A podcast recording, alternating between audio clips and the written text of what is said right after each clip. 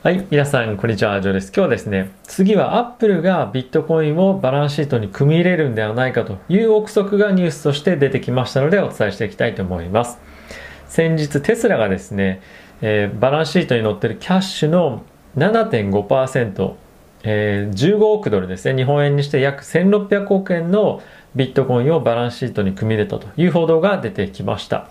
で、これは非常に驚きだったんですけれども、テスラはですね、今後、車を買う、まあ、クライアントがですね、車を買う支払いの、え代金をですね、ビットコインで受け取るということも、え言っています。で、え今後なんですけれども、おそらく、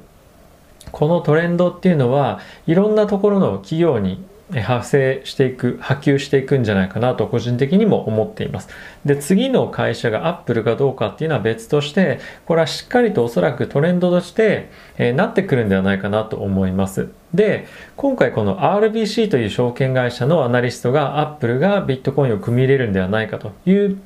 ニュースをですね、まあ、レポートですね、出したんですけれども、まあ、これはどういうロジックかというと、えアップルがですね、今後、この cryptocurrency、暗号通貨、暗号資産の取引所をですね、開設してビジネスをやることにより、約ですね、4兆円を超える規模の売り上げを上げられるということが、まあ、試算として出るので、えこういったところのビジネスに参入していく可能性があるんではないかというふうに言っています。で、まあ、このニュース、この考えとともに、RBC のアナリストはですね、もともと154ドルだったアップルの目標株価を171ドルに上げています。で、中身自体はですね、このレポート自体の中身は、まあ、外に出てないので、内容を詳しくは読むことはできないんですけれども、まあ、こういった考えがこれがアップルじゃなくても、まあ、他のところでも仮にですねいろんなところが導入し始めればビットコインの価格っていうのはもう大きく暴落するというよりもどこのタイミングで上がるのかどこどうどういったところが買ってくるのかっていうところがまあ注目されていて今後はですねどんどんどんどんまあ上昇気流に軌道に乗っていくんじゃないかなと思っています。まあ、おそらく、えそういったのがトレンドとして今後もなってくるんじゃないかなと思ってますし個人だったりとか企業がそのビットコインをですね資産として持つようになるのであれば企業としてもそれを受け入れない理由っていうのがあんまりま見当たらないわけなんですよね、まあ、人々がどんどんどんどん現金を例えば株でもいいですしもしくはビットコイン、まあ、イーサリアムとか他のいろんなクリプトカレンシーにま投資をするもしくはま分散と分散して資産として保有するというふうになるのであればわざわざ毎回現金を通してというよりも、まあ、ビットコインを通じてそれぞれがま価値を交換していくっていう方が、ま、おそらくいろんな関係者にとって、ま、いいことなんじゃないかなと思っています。で今ですね、まあ、一つ問題なのがこのテスラがですねビットコインを購入したおそらく前後で結構ですねイーロン・マスクがこのビットコインに対してもしくは他の暗号通貨に対して暗号資産に対していろんなツイートしてたんですよね。なので、まあ、それによって、えテスラもしくは、まあ、イーロン・マスクがですね、何かしらの、まあ、罰を受ける可能性があるので、まあ、そういったことがあると、まあ、少しセンチメントとしては短期的に弱まる可能性っていうのはあるんじゃないかなと思いますが、ただですね、これテスラ自体がこういった暗号通貨やビットコインをですね、持つことに対して、まあ、ダメですよとかっていう話になるわけじゃないと思うので、まあ、これはまた別の話として、あの、まあ、一つ気にしておかなければいけない、まあ、事実として、もしくは懸念として我々が頭の中に入れておかなきゃいけないようなことかなとは思うんですけれども、この、え会社が、例えば企業がビットコインをバランスシートに組み入れるっていうのは、もうこれおそらく、まあ、当然のように今後トレンドになってくるかなと思っています。で、ニュースを見てるとですね、いろんな投資家はすでに資産として分散としてビットコインをポートフォリオに組み入れるということはですね、もう進んでどんどんどんどんやってきていますよね。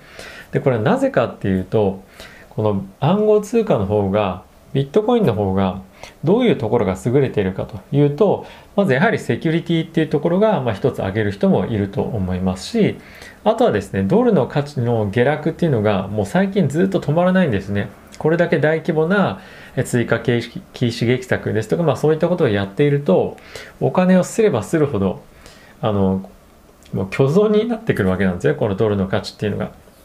なので、まあ、際限なくすられるドルよりも、限定されて発行されているビットコインを持ってる方が、まあ、資産として安全なんじゃないか。もしくはたくさんドルを持ってるんであればそのうちの少しだけでもビットコインに分散させておけばヘッジになるんじゃないかっていう考えてまあ当然ですよね、まあ、いろんなもちろん盗まれるニュースとかっていうのはいろいろありますけれども実際にえっと、取引所に保管しておくと、まあ、ハッキングされて盗まれる可能性っていうのはもちろんあるんですけれども、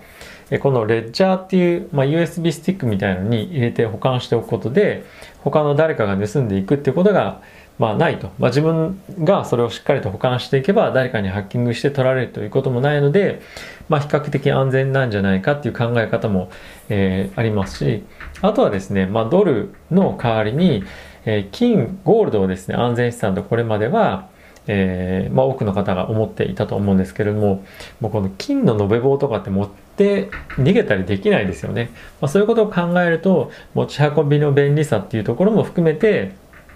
このビットコインっていうのは、まあ、そもそも便利なんじゃないかっていうところもありますしあとはですねやっぱり、えー、どっかに持っていくっていう際多分国を越えて持っていくっていう際もまあその金の延べ棒じゃなくてもいいっていうのもあるのとあとはですね、まあ、いろんな国の事情がある中で、えーとまあ、持っていきやすいっていうのもあるんですよね。これはまあリーガルイリーガルね、法的にいい悪いっていうのはいろいろあると思うんですけどもなので、まあ、いろんな理由があってビットコインの方が結局いいんじゃないっていうのが、まあ、僕はですね結局最終的にその流れになってくると思うんですよね。だからそこで重要なのがマネーロンダリングとか、まあ、そういった悪い使われ方にならないようにっていうところでの何らかの、まあ、規制というか、まあ、それぞれがですね、まあ、いろんな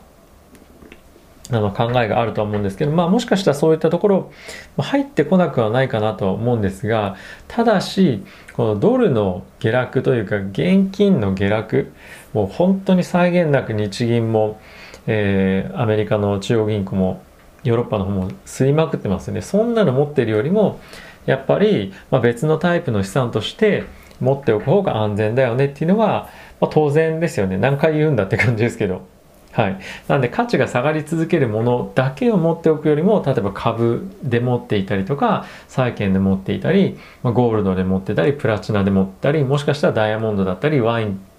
まあ、そういったものもあると思うんですけどそのうちの一つのチョイスとしてビットコインっていうものがもう少し地位をですね世界的に得るんじゃないかなかつそれが企業として保有していこう。っていうのはまあトレンドとしておかしくないのかなと思っています。スクエアなんかも1%っていうふうに持ってますけども現金の、まあ、1%ぐらいっていうのでも、まあ、持ってると持ってないで、まあ、試してみようかっていうふうにも今後まあなってくると思うんですよね。なので、まあ、今回はアップルが先ほども言ったように、えー、取引所を開設することで大きなビジネスが、えー、ビジネスにつながるんじゃないかっていうところで、えー、アップルが次買うんじゃないかというふうに言われてましたけども、え、こういったトレンドは今後も続くと思うので、えー、今年来年あたりですねまたおそらく他の会社がどんどんこういったニュースをですね発信してくると思います。なので、えー、僕も含めて皆さんも一緒に、えー、ぜひですね注目していきたいなと思っています。